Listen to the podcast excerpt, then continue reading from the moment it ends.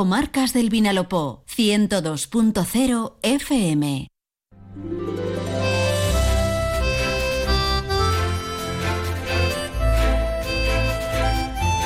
Me encanta cuando eh, termina eh, el programa mm, más de uno, con los magníficos colaboradores eh, de Carlos Alsina y todo su equipo.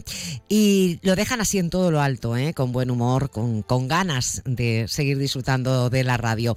Ahora, eso sí, eh, saludándoles desde los estudios de Onda Cero en Elche, allá donde ustedes se encuentren en cualquiera de las localidades de las tres comarcas del Vinalopó y con una hora y media de radio por delante para seguir compartiendo información, entretenimiento, planes de ocio, cultura. Y precisamente es que hoy vamos a tener un poquito de todo como en botica. Por supuesto tendremos nuestro rincón literario. Estará con nosotros a partir de la una y cinco David Reche desde Librería Alitruc. Pero también abriremos nuestra habitual consulta de salud bucodental de los lunes con la doctora Esther Sánchez. Recorreremos nuestras tres comarcas hoy con mucha actualidad en torno al mundo de la ciencia con nuestro compañero Víctor Santos en nuestra sección Con ganas de más. Y nos vamos a trasladar virtualmente hasta Madrid, donde tiene lugar una nueva concentración de agricultores, ganaderos y en esta ocasión también representantes de las cofradías de pescadores de nuestro país para pedir a los ministros de Agricultura de la Unión Europea que se encuentran reunidos en la capital de España que se escuche su voz y que se defienda al sector primario. Enseguida vamos con esa comunicación, será con el patrón mayor de la Cofradía de Pescadores de Santa Pola. A partir de la 1 y 20, las noticias, tanto las del deporte, con ese buen momento que está viviendo el Elche Club de Fútbol, como las de actualidad general. Y por supuesto, antes que nada, y con este tiempo tan cambiante que estamos teniendo este mes de febrero, la previsión meteorológica con nuestro hombre del tiempo, Jorge Miralles. Así que hemos entrado en la hora más bonita del día, las 12 y 22 minutos, porque arranca este programa. Gracias por estar ahí a través del 102.0, en internet, en onda cero.es o en su aplicación Onda Cero para móvil y tablet. Dos consejos y arrancamos. Llega a Elche nuevo centro de mayores Casa Verde. El centro cuenta con unidades específicas de atención a demencias, cuidados y de rehabilitación. Un ambiente acogedor con habitaciones individuales y una amplia terraza donde disfrutar del aire libre, relajarse y socializar. Centro Casa Verde Elche, Avenida de la Libertad 133. Reserva tu plaza. Casa Verde, más de 30 años de servicio cuidando de lo más importante. casaverdemayores.com el contenedor marrón llega a más barrios y pedanías. Seguimos superando niveles. Ya estoy también en Altavix. Con vuestra ayuda, cada vez más residuos orgánicos se convertirán en compostaje y Elche será una ciudad 100% orgánica. Más información en elchverdaineta.es. Recuerda, todo lo que se descompone al marrón. Un mensaje de UTE Elche y el Ayuntamiento de Elche. Electrofred les ofrece la previsión del tiempo para las próximas horas en Elche Comarca.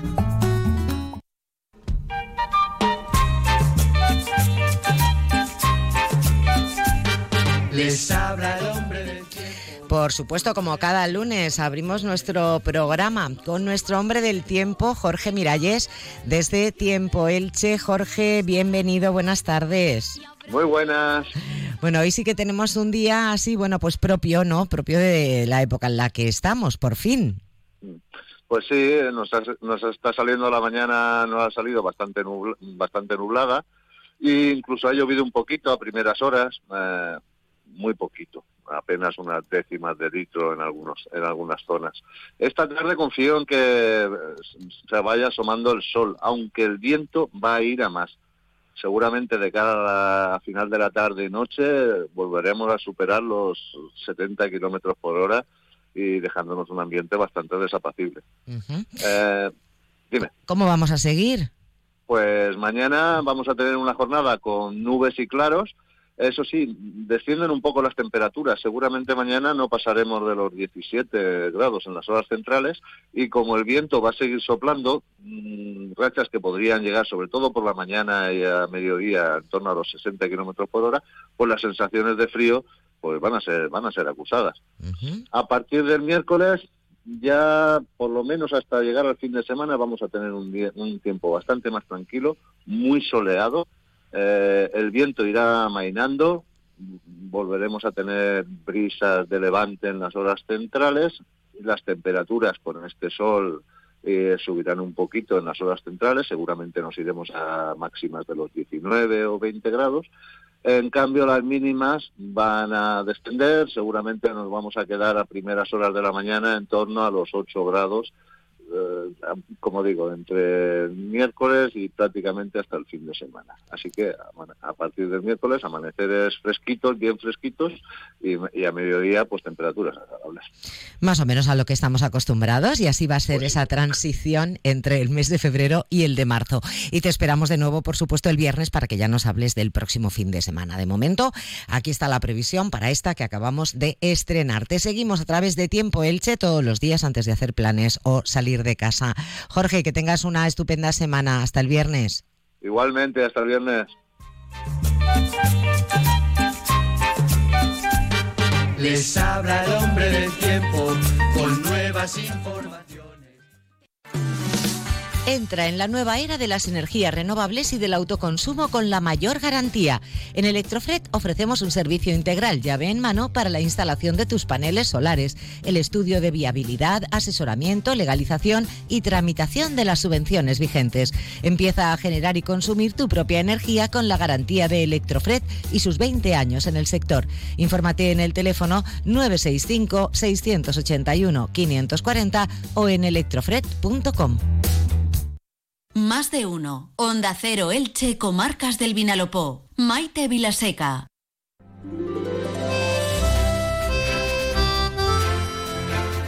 Pues como les venimos contando, cada vez se están poniendo las cosas más complicadas para nuestros productores, para los que ponen nuestros alimentos en, las mesas de toda Europa. Y es que una nueva movilización de agricultores y ganaderos en Madrid, con motivo de la reunión de ministros de Agricultura de la Unión Europea, que allí se está celebrando, está tratando esta mañana de hacer oír la voz de los productores españoles. Para defender al sector primario se han unido en esta ocasión a esta movilización también los pescadores de gran parte de los puertos del Mediterráneo y del Atlántico. De hecho, desde Santa Pola, medio centenar de mujeres y hombres del mar han partido esta madrugada hacia la capital de España, llamados por la Cofradía de Pescadores de nuestra localidad.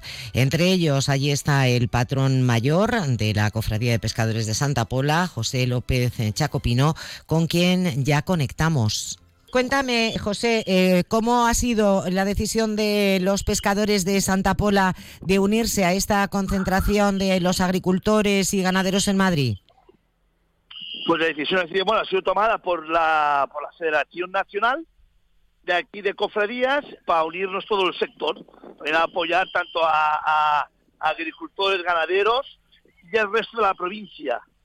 Entonces, claro, hemos decidido que de venirnos aquí, pues en apoyo, en apoyo a todo el sector primario. Ajá, porque al final eh, la situación tiene elementos comunes, ¿no? Entre los agricultores y los ganaderos y los pescadores.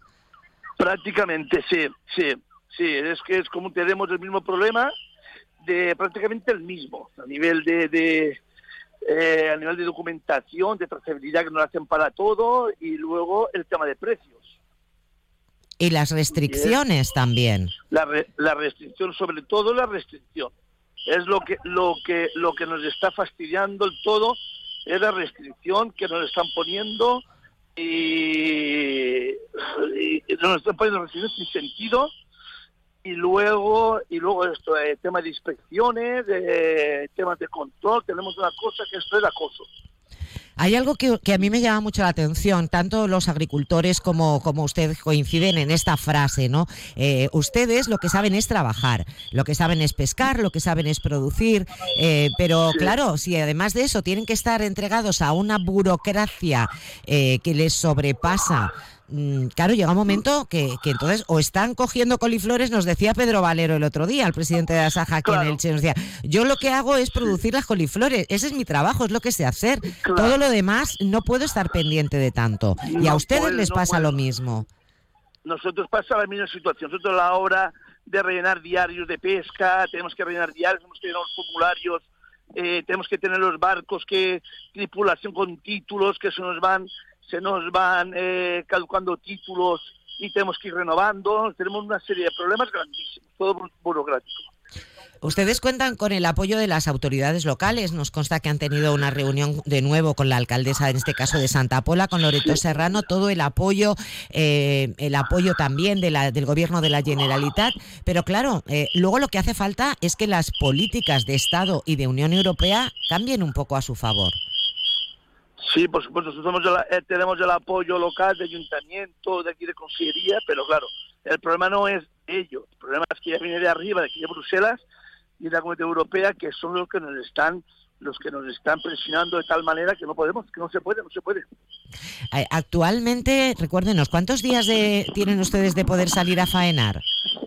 Eh, pues hay barcos, están entre 125 y 135 días por barco. Y con eso hay que dar de comer a toda la tripulación eh, durante el resto del año. Claro, claro, con eso tenemos que dar de, de, comer a la tripulación y luego con una particularidad que luego no cobramos no cobramos eh, inmediatamente ¿eh? venimos a cobrar venimos a cobrar eh, de dos años ya todavía estamos recibiendo hay barcos que todavía no, no han cobrado las vidas del 2022 desde 2022 nos obligan a parar nos obligan a parar nos obligan a hacer de todo pero luego a la hora de pagar no pagan ni a marineros ni a armadores es una situación insostenible insostenible. Eh, y en Madrid, ¿cómo está ahora mismo la situación? ¿Dónde, ¿Por dónde van ustedes? Eh, estamos llegando aquí frente al Ministerio de Agricultura, de Agricultura y Pesca, estamos ya nos estamos uniendo ya, pues ya mucha gente aquí por el, por el, por los paseos, por las baldosas, y estamos aquí pues ya para juntarnos todas las cofradías ahora junto con, el, con los ganaderos que hay, agricultores que hay por aquí, por la zona. Además de la cofradía de Santa Pola, el resto de cofradías de la comunidad valenciana y también algunas de Andalucía, ¿no?, del Mediterráneo. Sí, sí, sí, sí, sí. de la provincia de Alicante, venido de la Vila, venido de, de Calpe, de, Alcampello, de Santa Pola y, y alguna, y alguna de, de, y algunas de, de Cataluña también han venido, algunos de Galicia también. Ya. Eh, o sea que es un problema común, no solo a, los pescadores del Mediterráneo, a los que faenan en la costa atlántica también. También, también, también. Es un problema común para todos. Y en concreto desde Santa Pola han fletado ustedes un autobús, ¿no? Un autobús, sí, un autobús. ¿Cuántas personas han salido desde, eh, aquí? 50, 50 personas hemos salido aquí de Santa Pola esta mañana a las 3. ¿Cómo han recibido los agricultores, eh, las organizaciones agrarias, saber que ustedes, el sector pesquero, también se unía a esta movilización? Hombre, pues bien, estamos llegando aquí nosotros ahora, vamos a juntarnos con ellos y pues nada, agradecidos también, agradecidos porque el, problema es el mismo. ¿Tienen ustedes confianza en que al ser una cumbre, lo que hay ahora en Madrid, de los eh, ministros de Agricultura de todos los países de la Unión Europea, eh, este ruido, esta concentración que ustedes están haciendo, sirva de algo? No sé, pues que les reciban, que les escuchen. Mm, no lo sé, esta gente, esta gente no escucha, esta gente, como digo yo, se la suda. Va a venir un día y un día no va a solucionar nada, pero mira, que nos oigan por lo menos, que nos vean. Eh, aquí esto es, lo que veo yo es un, es un es un despliegue de policía como si fuéramos peor, no lo sé, como si hubiéramos a, invadir la capital, un despliegue aquí de, de, de, de de antidisturbios, una cosa que venimos a, protestar y, ya hay furgones, hay más furgones blindados de estos que, que, como si fuera, no lo sé. Pues nada, por lo menos intentaremos. Estamos aquí, estamos ayudando al sector y listo. Pues ojalá tengan ustedes suerte, ojalá se les escuche, que no haya ningún incidente, eso es lo más importante, porque ustedes... Eso es lo máximo, claro. Ustedes lo único que pretenden es eso, que hacer acto de presencia, ¿no? Sí, sí, claro, claro, unirnos ahora cuando arranque la manifestación de aquí del, Ministerio de Agricultura para el edificio este de la Comunidad Europea, pues ir todos, ir todos a una. Y ya está, sin tener, sin que no pase nada raro, pues, pues claro, aquí jaleos, jaleos, ¿no? Que aquí esta gente arrancan los antidisturbios y estos, y estos es el que es por el que no es. Simplemente se ponen a pegar eh, eh, como los palabritales. Nosotros venimos en son de paz. Pues ojalá, eh, José, les puedan escuchar, ojalá ese, esa presencia suya, todo el sector primario unido, agricultores, ganaderos y también en esta ocasión nuestros eh, pescadores eh, hagan que, se remueva algo y que cambien las políticas, sobre todo a nivel de, Unión Europea. Tenemos que seguir comiendo y tenemos que seguir disfrutando de, nuestros productos frescos. Es que mm, es tan difícil de entender. Sí, no, pues sí, parece que sí, parece que sí es una cosa que es que es que nosotros nada más que queremos, lo único que queremos es que nos dejen trabajar. Nosotros no queremos ni ayudas ni queremos nada. Nosotros nos dejen trabajar. Si más que cuidamos el mar, pues vamos a ser nosotros que somos los que comemos de ahí. Pues con esa frase.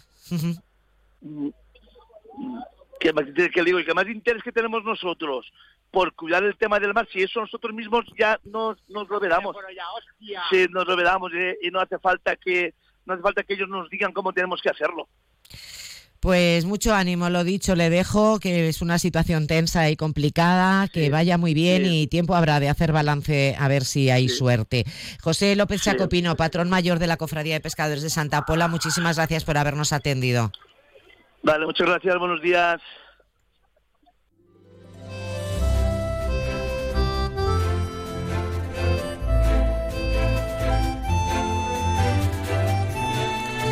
Bueno, pues un hito importante, una, una, noticia que queríamos compartir con ustedes y que quién mejor que uno de sus protagonistas para contarla. El sector pesquero se une también al sector de la agricultura y la ganadería en esta movilización, en esta concentración en Madrid con motivo de la reunión de ministros eh, de Agricultura de toda la Unión Europea. Eh, hay, dos, hay dos frases que se quedan ahí, ¿no? Igual a ustedes supongo que también, ¿no? La primera, nosotros solo queremos que se nos escuche o quién va a amar más la tierra o quién va a amar más el mar que nosotros que vivimos de ello. En fin. Así seguimos y les vamos contando cualquier novedad también después en nuestro tiempo de informativos con nuestro compañero David Alberola. Nosotros seguimos, ya saben, esto es más de uno Elche Comarcas del Vinalopó y nunca mejor dicho, entramos en nuestro recorrido mm, en busca de otras noticias de la actualidad a lo largo de todas nuestras tres comarcas porque enseguida para ello llega nuestro compañero Víctor Santos.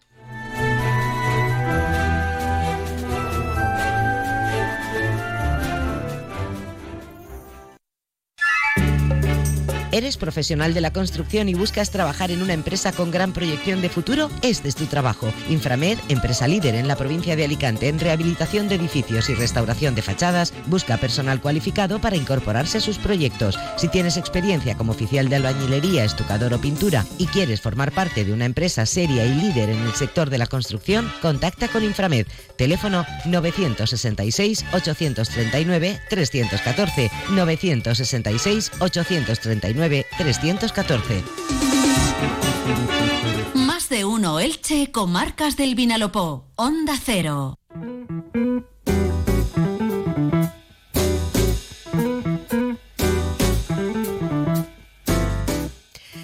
Eh, fíjense eh, que, nos encantan los lunes eh, aquí al equipo del programa, pues porque es un día que vienen colaboradores y compañeros a contarnos cositas súper interesantes, como es el caso de Víctor Santos. Yo creo que no hay una persona que se conozca mejor todos los rincones de las tres comarcas del Vinalopó que él. Las recorre semana a semana para luego venir aquí y en 10 minutos contarnos lo más destacado de su actualidad desde todos los puntos de vista. Así que siempre es un placer, aunque también es verdad que siempre nos quedamos con ganas de más, saludar a Víctor Santos. Víctor, bienvenido, buenas tardes. Hola Maite, muy buenas tardes, por fin es lunes. Por fin, qué bueno.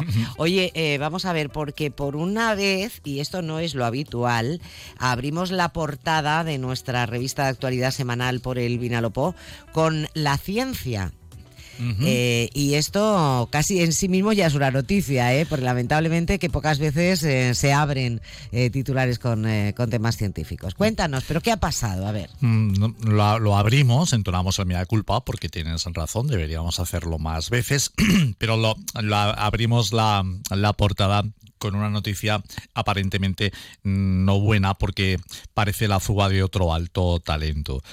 Aparentemente porque hay quien niega el abandono, al menos definitivo, y apunta a que es normal que los profesionales sigan formándose.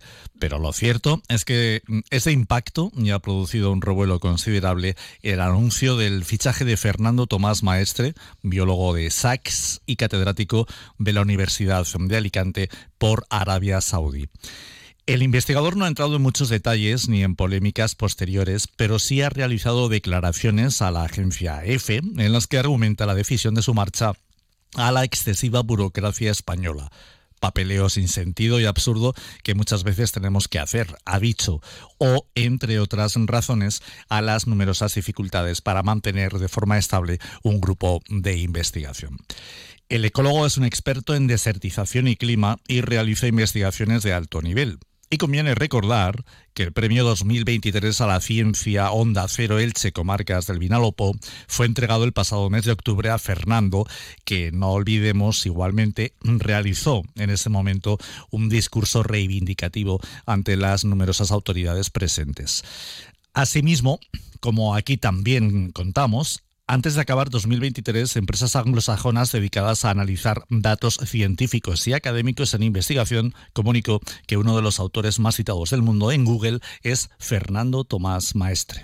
Bueno, pues solo nos queda esperar que este eh, traslado eh, a Arabia Saudí no sea definitivo y que, y que regrese, que regrese, porque no está este país como para perder talentos. Y mira que ha perdido, que parece que no aprendemos a lo largo de, la historia. Así es. Y qué listos que sois aquí, ¿eh? porque imagínate que tardéis un año en dar el premio. Tenéis que mandarle a Arabia Saudí un avión. Ah, bueno, bueno, más vale, a veces más vale llegar a tiempo que rondar un año. Y recuerdo ese, ese discurso que has mencionado, efectivamente, fue muy reivindicativo. Eh, Fernando, sobre lo que cuesta eh, investigar en este país. En fin, la burocracia, de la que también sabes que se están quejando los pescadores, ¿no? que dicen que cada vez les ponen más trámites, más papeleos, más inspecciones, cuando ellos lo que hacen es pescar y poner pescado maravilloso encima de nuestra mesa. En efecto. Y luego vamos a hablar de eso. Efectivamente. Pues venga, esperamos un poquito porque hay matizaciones, nos decías, ¿no? Que vienen del propio rectorado de la Universidad de Alicante, en la que eh, trabaja eh, Fernando Tomás, que insiste que se trata de una excedencia. O sea, que apunta a eso que decíamos, bueno, no parece un traslado definitivo. ¿O no quieren que lo parezca? No quieren que lo parezca y les ha sentado mal que se haya hecho público. Al menos eso es lo que la impresión que da, ¿no? Desde el rectorado y desde profesores que apoyan a esa dirección han indicado que los avances en el conocimiento de la desertización en la universidad no van a parar por la marcha del catedrático y director del Laboratorio de Ecología de Zonas Áridas y Cambio Global, cuyo trabajo, no obstante, había hecho subir a la Universidad de Alicante 100 puestos en los rankings internacionales, colocándose entre las mejores 600 del mundo.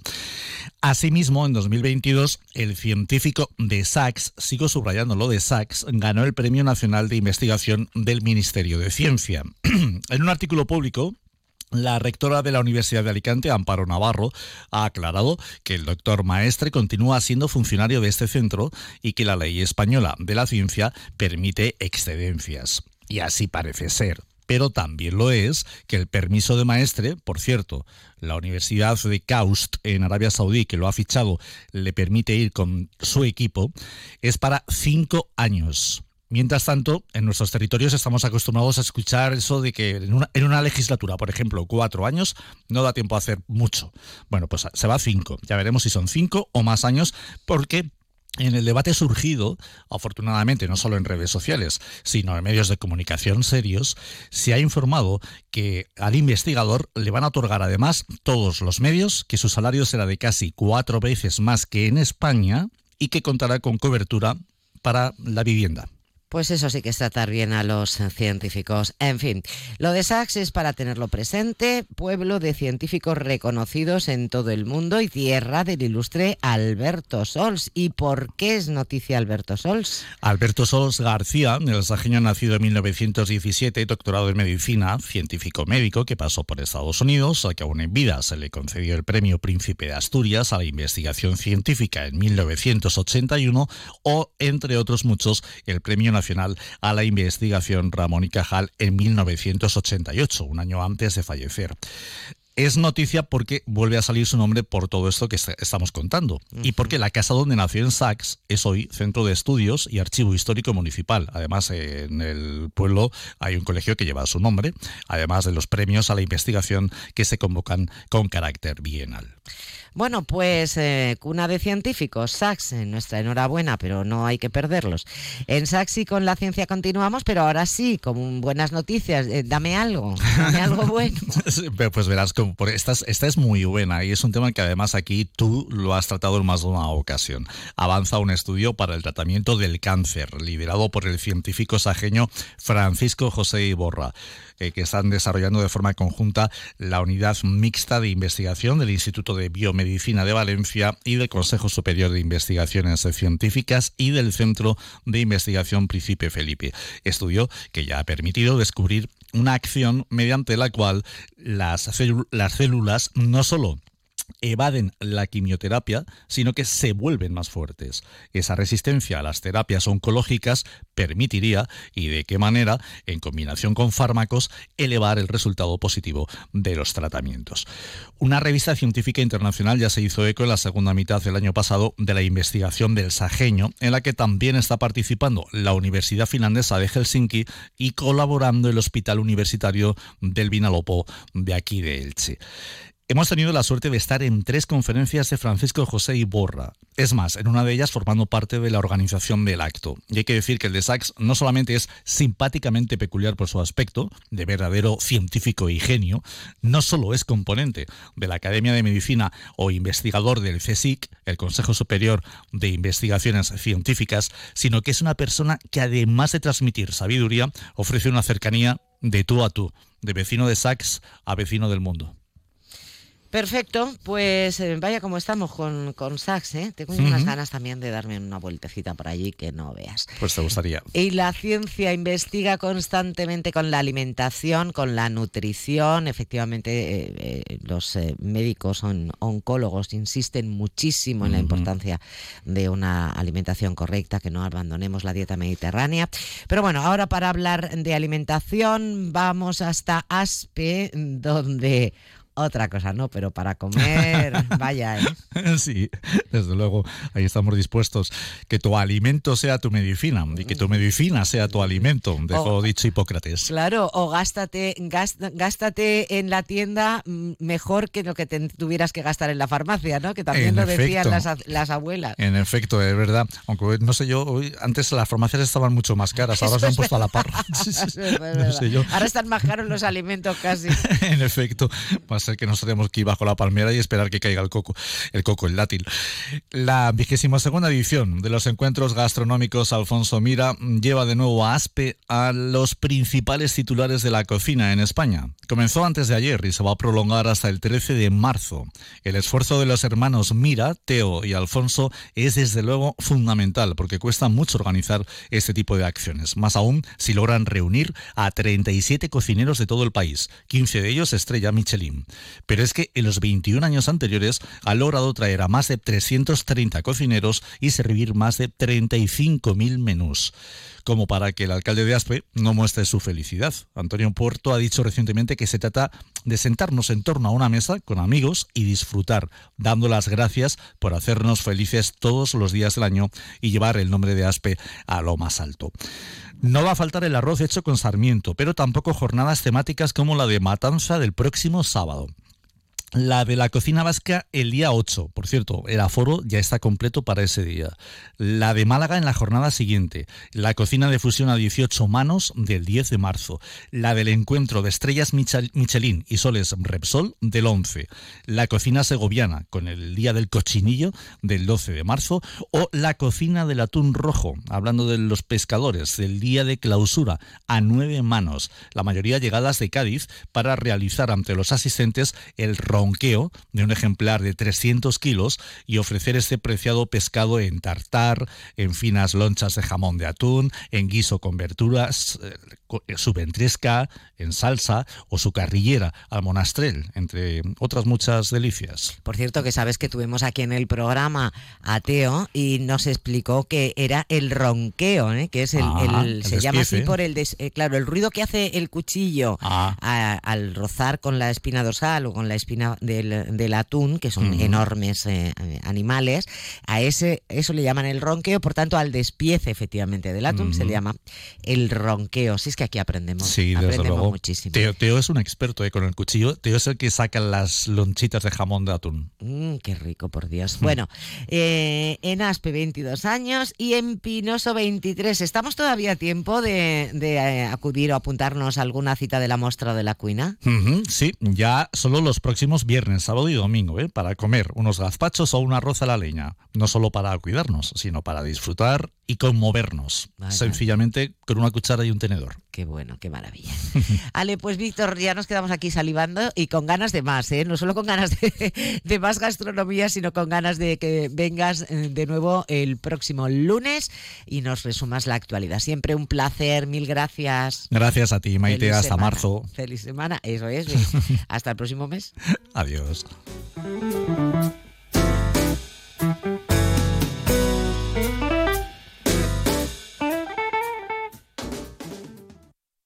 Alquilar con Medina Inmobiliaria es sinónimo de sosiego, serenidad, calma, porque cuidamos de tu hogar como si fuera nuestro tesoro. Y quieres más tranquilidad. En 2023 hemos batido récords de alquileres con un 0% de impagos. Sí, estadística y tranquilamente demostrado. En Medina Inmobiliaria tu tranquilidad es nuestra prioridad. Y nos aseguramos de mantenerla durante toda la duración del alquiler. Inmomedina.com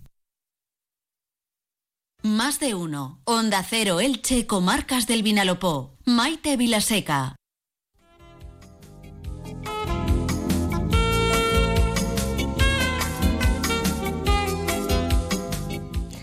Cada vez eh, le damos más importancia, afortunadamente, a nuestra salud bucodental. Hemos ido perdiendo el miedo a acudir a la consulta del dentista. Cada vez eh, llevamos a nuestros niños más pequeños a que empiecen con sus revisiones y todo esto, bueno, pues está sembrando para el futuro.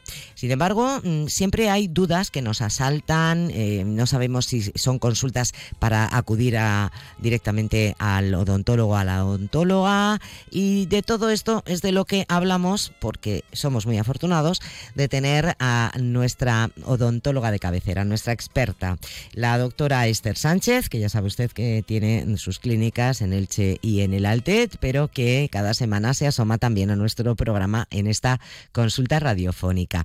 Eh, doctora, bienvenida, buenas tardes. Buenas tardes, Maite. Es verdad que cada vez estamos, yo creo, eh, cada generación un poquito más concienciados, ¿no? De que hay que hay que ir Sin al duda. dentista, hay que incluirlo en nuestro calendario de revisiones. Sí, sí. Lo- no- vamos, la- la- las mamis y los papis vienen a consulta eh, cuando los niños tienen un año, dos años, tres años y, y la verdad que eh, la cultura en ese aspecto española ha mejorado muchísimo eh, en poco tiempo, sí. Muy bien. A eso han ayudado mucho ustedes que ya no hace daño nada en Hombre, el por dentista, supuesto. ¿eh? Bueno, pues vamos con algunas dudas. Hoy tenemos tres preguntas, a cuál más interesante y con la que seguro muchos de nuestros oyentes se van a sentir identificados e identificadas. Bueno, pues nos dice aquí Carlos, eh, bueno, tengo mucha sensibilidad y me han dicho que si me blanqueo los dientes eh, todavía me va a empeorar. ¿Es esto cierto? ¿Los blanqueamientos aumentan la sensibilidad dental? Eh, ¿Se puede hacer algo para evitarlo? Claro, sí, la verdad que también el, el blanqueamiento, eh, los productos, eh, los agentes blanqueantes han, mejorado mucho en, poco tiempo. Es un tratamiento muy demandado, con lo cual han desarrollado las casas comerciales pues maneras y protocolos para que eh, no haya sensibilidad, porque es muy desagradable la experiencia de, un blancamiento. Bueno, cualquier experiencia en el dentista pues es desagradable acompañado de consecuencias. Eh, desde aquí animo a, a la gente que tiene sensibilidad a blanquearse los dientes porque no tiene nada que ver los agentes blanqueantes actuales con los, con los anteriores. Además, hay pastas, han desarrollado agentes desensibilizantes que incluso alternamos cuando un paciente se está eh, blanqueando los dientes. También tenemos diferentes concentraciones. Entonces jugamos un poco con todo esto y desde luego que no se arrepentirán de blanquearse los dientes porque no tiene nada, nada que ver con, con antes que se animen, porque hoy en día ya no es un problema la sensibilidad y el blanqueamiento. Qué maravilla.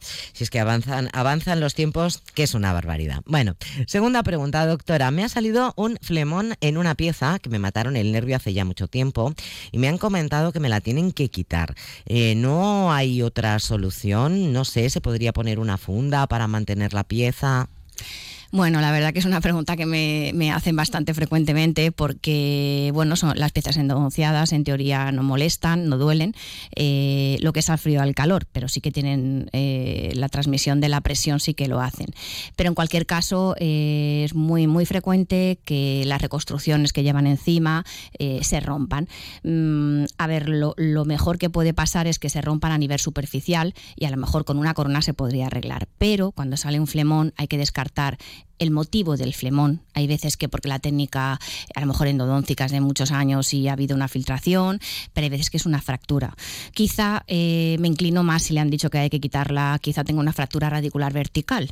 Eh, actualmente... Eh, no, una fractura radicular es una fractura en la raíz. Eso es. Entonces la única solución, Maite, es extraer la pieza. Entonces, claro, a lo mejor por ahí vienen los tiros. Claro, a veces eh, se fracturan, pues eso más o menos internamente, pero desde luego que mm, si hay una fractura en la raíz, no mm, hay otra más que quitar la pieza. Entonces, igual en este caso, eh, la corona funda no es una solución, pero en cualquier caso yo siempre digo que, bueno, que acudan a nuestras clínicas y le damos una, segunda opinión sin, ningún problema. No está de más eh, pedir una segunda opinión nunca, ¿no? No, no. Al final, y, si es que hay que quitarla, bueno, pues ya va uno concienciado. Claro de ello. Exacto. Muy bien, y ahora vamos con una pregunta que nos plantea Sofía, que nos dice que usa férula de descarga, pero está amarilla y no hay manera de conseguir eh, su color transparente inicial.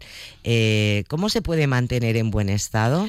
Es, bueno, esto es muy frecuente, Maite, porque las células de descarga están realizadas con, un material acrílico, con resina, y, es innato a la resina, eh, pues es porosa y se amarillea. Entonces, eh, es verdad que actualmente yo llevo un, bueno, llevo ya varios años usando otro tipo de material que es, eh, es una resina, pero es fresada, y, la verdad que está dando unos resultados brutales, no, no amarillea. en cualquier caso, las más antiguas que eran así, eh, tampoco hay mucho más. Eh, hay veces que están amarillas, pero bueno, lo importante es que haga función, a no ser que estén rotas, a no ser que no estén cumpliendo la función, eh, yo no soy partidaria de repetirlas. Sí que hay pastillas en la farmacia, Maite, um, yo les aconsejo que desde luego que tengan un cepillo más duro de uñas especial para este tipo de células, porque la gente tiene costumbre de, limpiarlas con, con el, con el cepillo normal y con la pasta de dientes. No, no, no, hay que limpiarlas. nosotros en la clínica siempre damos cepillos especiales que son los son más, más, más rígidos, que son los que se usan para las prótesis de quita y pon, o, por lo menos en su defecto de uñas, de, estos de, que, son, que son gordos. Eh, y con agua y jabón, jabón blanco es, el, consejo. Y todos los días, claro, también muchas veces eh, amarillea porque si no la limpias bien se quedan restos de suciedad de, comida, de placa, y al final eh, se calcifica y el sarro también da ese componente amarillo. O sea, un cepillo duro, de cerdas duras y un jabón Agua blanco. y jabón, eso es, eso es. Y luego secarla bien, secarla bien porque muchas veces los restos de cal también se quedan en, la férula de descarga, la, cal del agua diaria. Que Pero vamos, que, lo importante es que siga haciendo la función. Sí, por supuesto, por supuesto. Pues ya lo saben, eh, aquí los lunes en más de uno Elche Comarcas del Vinalopó tenemos nuestra consulta eh, de salud bucodental con eh, la doctora Esther Sánchez, pero ustedes la pueden encontrar a ella y a todo su magnífico equipo de profesionales en sus dos clínicas, donde están, bueno, pues eh, en Elche, en la calle Camilo Flamarión y en el Altet en la calle Valencia, siempre entre subes dobles clínicas Esther Sánchez y lo más importante, cualquier duda, cualquier consulta, pueden acudir. Les van a atender de maravilla, van a salir de dudas y a partir de ahí cada uno de nosotros iremos tomando nuestras decisiones. Doctora, muchísimas gracias y hasta la próxima semana. A vosotros, Maite. Gracias.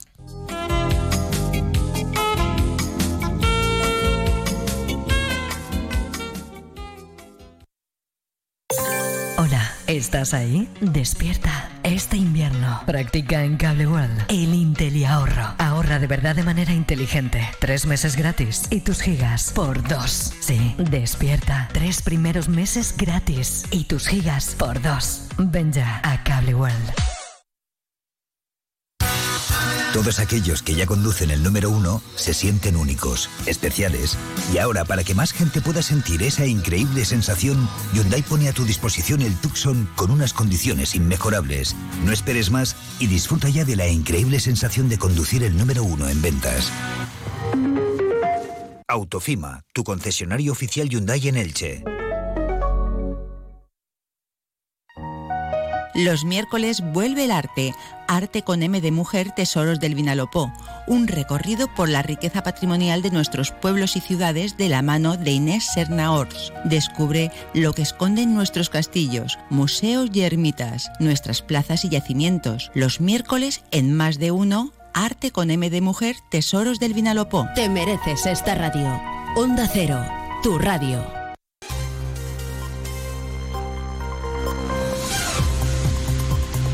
Noticias en Onda Cero. Buenas tardes, les avanzamos a esta hora algunos de los asuntos de los que hablaremos con detalle a partir de las dos, empezando por la sombra alargada del PSOE que se cierne sobre José Luis Ábalos, al que Ferraz ha dado 24 horas para que presente su dimisión y renuncie a su acta de parlamentario. La portavoz de la Ejecutiva, Esther Peña, dice que no tiene dudas de que Ábalos terminará tomando la decisión correcta, aunque de momento el principal salpicado por el caso Coldo y la trama corrupta de compra de mascarillas sigue en su escaño. Y si no dimite antes del miércoles, va a presidir en la Cámara Baja una comisión sobre corrupción e impunidad. La división en diferido que Ferraz le exige a Ábalos y que aún no tiene resuelta, por mucho que lo intente la portavoz de la Ejecutiva. El Partido Socialista quiere que Ábalos se vaya, pero no ha rematado aún la jugada.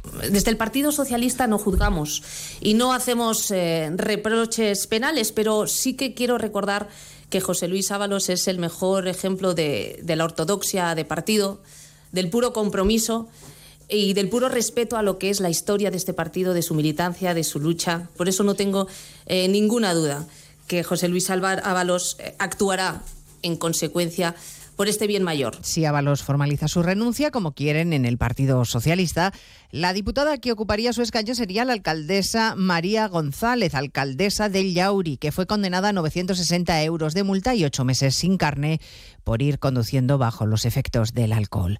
Los socialistas le piden a Ábalos que se vaya y proponen además comisión de investigación para meter en el mismo saco el caso que afectó al hermano, al hermano de Díaz Ayuso, a pesar de que la justicia, como saben, lo ha archivado ya en dos ocasiones. Estaremos también a partir de las dos en las calles de Bruselas y Madrid, donde a esta hora hay tractoradas simultáneas. Los agricultores hacen ruido con sus vehículos en la capital comunitaria, ah, donde se han concentrado frente al Parlamento Europeo. Ahí hay Consejo de Ministros de Agricultura, corresponsal comunitario Jacobo de Regoyos. Escenificación sonora que Luis Planas utiliza ahora mismo con los ministros. Tener a los agricultores al lado, escucharles, eh, dar respuesta es absolutamente fundamental. El ministro de Agricultura pide sobre todo que se relajen los requisitos, las solicitudes, el barbecho y reciprocidad de los acuerdos internacionales, pero no quiere poner en cuestión la dirección de la política agrícola común. Dice solamente que no se puede hacer sin los agricultores, que hay que escucharlos. En Madrid los vehículos agrícolas han entrado en una columna única y se dirigen al centro de la capital.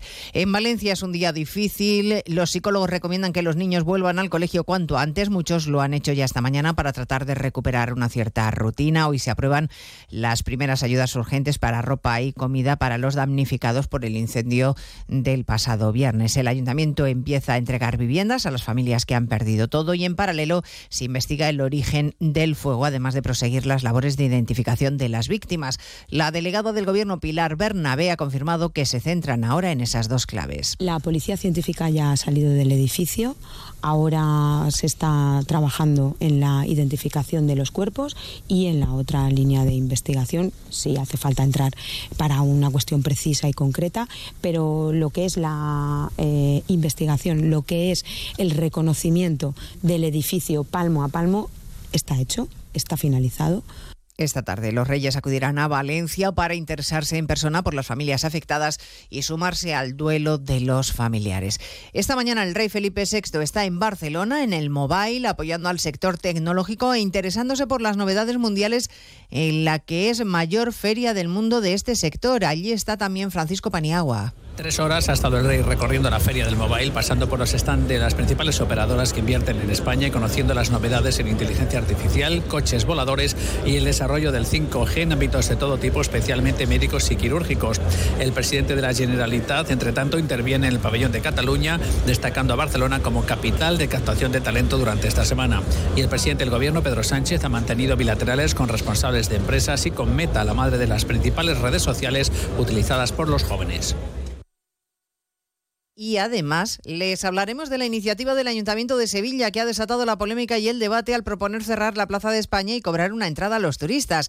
Le ha preguntado sobre el asunto al alcalde madrileño Martínez Almeida, que dice que en la capital no se va a tomar ninguna medida parecida. Nosotros en principio aquí no planteamos que la visita de algún espacio monumental pues en estos momentos requiera el pago por parte de los no residentes en la ciudad de Madrid, pero creo que no podemos homologar todas las ciudades, sino que lo que hay que hacer es que cada ciudad pueda adoptar una solución distinta en función de su problemática y por eso yo creo que el alcalde de Sevilla hace lo que considera mejor. Hablamos de todo ello en 55 minutos cuando contemos la actualidad de esta mañana de lunes 26 de febrero. Elena Gijón, a las 2, Noticias Mediodía.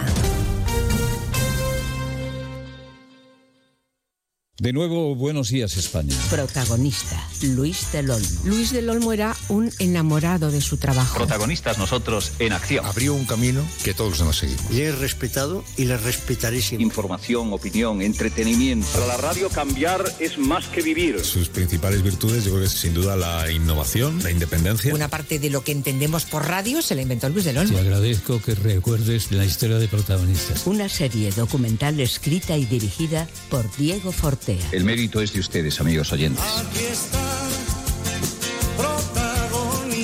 Cada lunes, un nuevo capítulo de este podcast en la web y en la app de Onda Cero.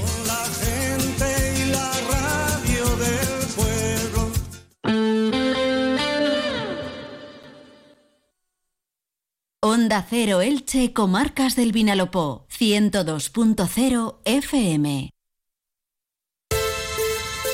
Han llegado, sí, han llegado a OK Sofas Elche las nuevas colecciones 2024. Nuevos modelos que combinan comodidad, elegancia y funcionalidad. Diseños para todos los estilos. Y aún estás a tiempo de aprovechar los últimos días de rebajas y disfrutar de sofá al mejor precio. Sofás de exposición con hasta el 50% de descuento y hasta el 30% en colchonería. Con financiación 24 meses sin intereses. En OK Sofas Elche encontrarás lo que buscas. Estamos en cartera creyente Rotonda Restaurante Mayordomo.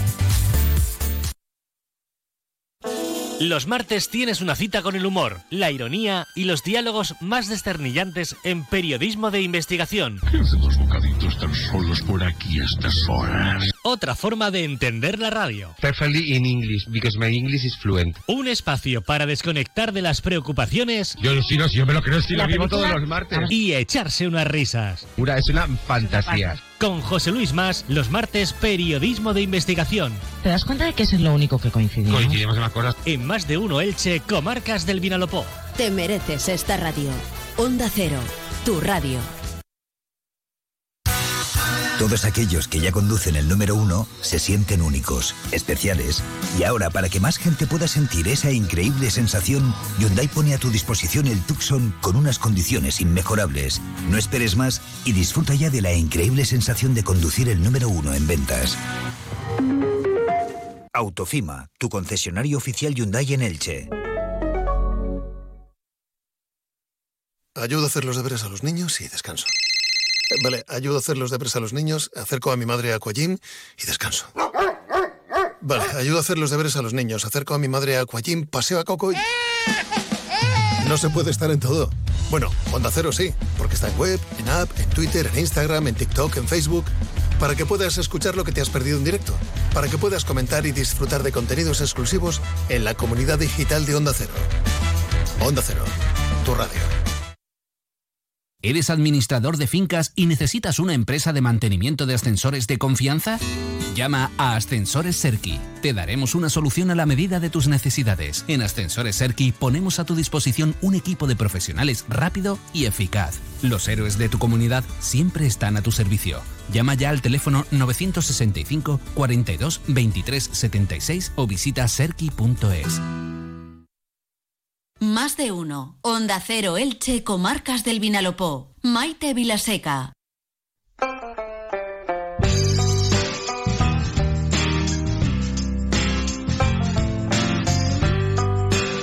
La una y nueve minutos, seguimos en directo, nos hemos puesto al día de la actualidad nacional e internacional y nos relajamos. Abrimos nuestro rincón literario para hablar de libros, de literatura y alguna otra propuesta interesante de carácter cultural. ¿Con quién? Pues con eh, David Reche, que llega a nuestro estudio desde Librería Litruc. Ya saben que Librería Litruc está en el Paseo de les de Santa Yusia, vamos en pleno centro de Elche, y que como yo, por muy raro que sea el libro que ustedes les pidan, lo encuentran. David, bienvenido, buenas tardes. Hola Maite, buenos días antes de comer, ¿qué tal? Bueno, vamos a ir hoy empezando la sección y recordando a nuestros oyentes que si quieren conseguir un ejemplar del libro que nos vas a recomendar esta semana, tengan a mano el teléfono para marcar el de este programa 96 666 57 87 eh, 96 666 57 87 los que estén en directo a través de Instagram ya están viendo el, el libro que es El maestro de azúcar de Maite Uceda. ¿De qué va este libro? Pues mira, ¿Por qué lo has elegido? Este es un libro que yo en principio no, mm, no, es, de, no es de la temática que a mí me, me atrae, pero vamos a tener a la autora el 15 de marzo en la próxima velada gastronómico-literaria en el Hotel Milenio y dije, voy a leerlo, porque tengo que leerlo porque voy a estar sentado al lado de la autora. Y te digo que eh, terminé el libro que casi se me escapa alguna lagrimita en, las serio? últimas páginas. O sea, de- que te sorprendió, ¿eh? Sí, sí, sí, es un libro que, que me gustó. Habla de dos mujeres muy distintas que en 1895 han de viajar a, a Cuba. Una de ellas porque se va a casar con un hombre que no conoce, que es el maestro de azúcar de una hacienda, de un ingenio donde se fabrica el azúcar. El maestro de azúcar es la, la máxima autoridad técnica, digamos, de la hacienda. Y, Sí, como el, como el enólogo, ¿no? Que Sí, los sí. vinos. Efectivamente. Y, y, pues eh, los propietarios de la hacienda quieren casar a este hombre con, con una mujer para que eh, necesitan casar a los españoles que viven allí, los capataces y mayorales, con mujeres españolas para que no se despisten demasiado con las indígenas, con las esclavas, bueno, ya no son esclavas, con las trabajadoras negras. Y entonces una mujer humilde a que se la llevan allí para casarla. Y por otro lado, una mujer eh, que es hija del médico de- del pueblo de origen de los propietarios de la hacienda, que también el médico va con su hija a Cuba para abrir el dispensario de esta hacienda. Y ella es una mujer eh, que ha aprendido la medicina con su padre, porque no puede estudiar, porque las mujeres aún no podían estudiar en la universidad si no era con permiso del ministerio. Entonces ella pues eh, se ve bastante eh, coartada en sus anhelos de progresar y, de ser médico y va con su padre allí a la isla. Y entonces esta novela nos habla de todo lo que les va a pasar allí, eh, la trama que hay en esta hacienda, eh, la desigualdad que existía en aquel momento en Cuba, cómo los españoles veían la situación política, cuál era la situación política en España, la situación de las mujeres. Nos habla de un montón de cosas, empezando con un flashback de un personaje que en 1895 vive todo esto, pero nos lo cuenta en 1986 siendo ya una anciana eh, centenaria. Y cuando termina la, la novela eh, y esta señora está contando a un periodista cómo ha terminado todo y, y- y- y cómo van al panteón donde están los personajes, no voy a hacer ningún spoiler, donde están algunos de los personajes del libro ya enterrados, porque evidentemente mueren, a los 100 años ya no están, eh, pues alguna lagrimita se te escapa. O sea, que es como una saga, es una novela histórica, también de corte Sí, pero, social, sí, pero centrada en unos pocos meses, en unos pocos meses ahí. Al final no es, no es esta típica saga que salga por muchos años, la evolución de una familia, no, es un periodo muy concreto antes de la guerra de, independencia y te habla efectivamente de las desigualdades y, cómo unos y otros luchan por mm, vivir un mundo mejor. con mujeres protagonistas. Eso es. Bueno, pues oye, como estamos en puertas de la celebración del Día Internacional de la Mujer, también puede ser un, eh, un regalo muy hermoso, como el que nosotros le vamos a hacer al primero de ustedes, que llame al teléfono del programa 96 666 57 87. Lo repito despacio. No dejen pasar esta oportunidad. 96 666 57 87. Bueno, me había puesto ya a repetirlo, pues tenía que terminar de darlo, aunque ya tenemos a una persona al teléfono. Vamos a saludarla, David. Venga, hola, buenas tardes. Buenas tardes. Hola, ¿con quién hablamos? Antonia Llopis. Muy bien, Antonia. Eh, ¿Qué le ha parecido así de entrada a la presentación de este libro? Apetecible, ¿no? Una pinta buenísima, desde luego. Muy buena pinta. Venga, pues vamos con la pregunta. Eh, ya saben que nunca es una pregunta complicada, pero hay que dar con la respuesta correcta para conseguir un ejemplar. ¿Vale? Una de las dos mujeres que parte de España para llegar a Cuba y iniciar así la trama de la novela, es eh, aspirante a ejercer que... ¡Ay, Antonia! Se nos ha ido Antonia ¡Ay, que se nos ha ido! Bueno, venga, vamos a dejar libre, voy a, lanzar la pregunta. Una de las dos mujeres que protagonizan esta trama y que parten de España para encontrarse en Cuba era aspirante o aspiraba a ejercer una profesión que en ese momento todavía no estaba permitida a las mujeres. ¿De qué profesión hablamos? A ver, hola, buenas tardes. Hola, se ha cortado. Ah, eres Antonia todavía, ¿verdad? Estaba yo sufriendo. Bueno, Antonia, no sé si te ha dado tiempo de escuchar la pregunta. No, no. Vale, muy rápidamente. Una de las dos mujeres protagonistas de esta historia, que parten de España con destino a Cuba, aspiraba a poder ejercer una profesión que en ese momento, siglo XIX, todavía no le estaba permitida a las mujeres estudiar. ¿Qué profesión es? Pues quería ser médico porque era hija de un médico. Eso es. Perfecto. Muy bien, Antonia, pues para ti ya, a partir de esta tarde, te estaré esperando en Librería Litruc, ya sabes, en el Paséis de les Seres de Santa Yusia, en pleno centro de Elche, Paséis de les Seres de Santa Yusia. Un ejemplar para ti, que lo disfrutes muchísimo. Un abrazo. Muchas gracias. Un saludo, enhorabuena. Bueno, pues sí, que de verdad es que tiene una pinta maravillosa. No me extraña que Antonia haya vuelto a llamar inmediatamente para no perderse la, oportunidad. Y que además tiene la oportunidad de eh, venir el 15 de marzo a. Es verdad, y que se lo firme la autora. claro, claro. Antonia, recuerda que va a estar en las veladas gastronómicos literarias la autora Maite Uceda el viernes 15 de marzo.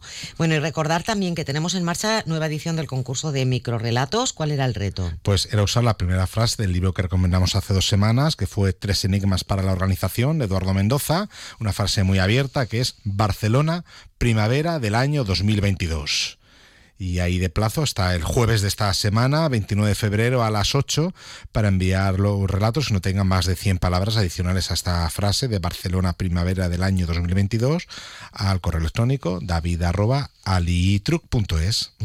Y aquellos que eh, el, ganador de esta nueva edición pues se llevará un ejemplar también de este libro Tres enigmas para la organización de Eduardo Mendoza. Bueno, y propuestas de agenda que, hay bastantes. Empezamos en valenciano, porque aquí está desesperada a las 7 y al casal Jaume I es presenta el llibre de Roser Bernet, L'Homich del Món, y estaremos ahí en punt de venda. Mañana en Alicante, por si alguien se lo perdió cuando se presentó aquí en Elche, en la sede de la Universidad de Alicante en Canalejas, a las 7, Tomás Ferrando presenta su novela Los martes a las 5. Y este jueves a las siete y media soy yo quien, quien está invitado. Hombre, eh, ya está bien, ya está bien. A ver, ¿dónde vas a estar? Que te eh, sigamos. En el Instituto La Asunción, el ciclo que tiene Ignacio Fernández Perandones, Nacho, Nacho Fernández Perandones, con autores licitanos a las, siete y media en la Biblioteca de La Asunción y hablaremos de, libros, de literatura, por si alguien quiere acercarse. Eh, no solamente porque voy a estar yo, sino que todos los meses Nacho Fernández Perandones invita a algún autor ilicitano y es muy interesante. Qué gran docente además, ¿eh? Eso es. No sé si ya ha llegado a darte clases. No, a no, a mí no, a mí no, yo no estuve en la Asunción. Pero me consta que es muy, muy querido ya entre muchas generaciones ¿no? de, alumnos que han pasado por sus, por sus manos. No sé si nos estará escuchando, probablemente no, porque aún está en clase. Eh, pero eh, Nacho le mandamos desde aquí un, un abrazo. Bueno, pues tres propuestas súper interesantes en la agenda. Un libro maravilloso para leer, El Maestro de Azúcar, de Maite Uceda, y a David, que lo esperamos el próximo lunes aquí en el Rincón Literario. Por cierto, eh, David, recuérdanos dónde se pueden reservar ya entradas para participar en, eh, en las veladas gastronómico-literarias y en concreto para esta del viernes 15 de marzo. Pues pueden venir a reservar a la librería Litru, pueden llamar por teléfono y hacer la pre-reserva. En po- pocos días tendremos los tickets o llamar también al Hotel Milenio. Directamente allí a Sí. la taula y ya pueden hacer la, la reserva diciendo que es para la velada gastroniteraria. David, lo dicho, que tengas una feliz semana, buena lectura y hasta el próximo lunes. Nos leemos. Bueno, pues así fíjense, ya hemos entrado en la una y 19 minutos. Enseguida tiempo para las noticias. Primero llegarán las del deporte y después las de actualidad en general en las comarcas del Vinalopó. Por mi parte es todo. Desearles que sigan disfrutando de la radio y de la tarde en la compañía de Onda Cero, que traten de ser lo más felices posible. Si es con un buen libro, mejor que mejor. Y hasta mañana. Ah, y aprovecho para recordarles que todos los contenidos, entrevistas del programa de hoy estarán a su disposición en nuestros podcasts en la página web de Onda Cero Elche. Hasta mañana.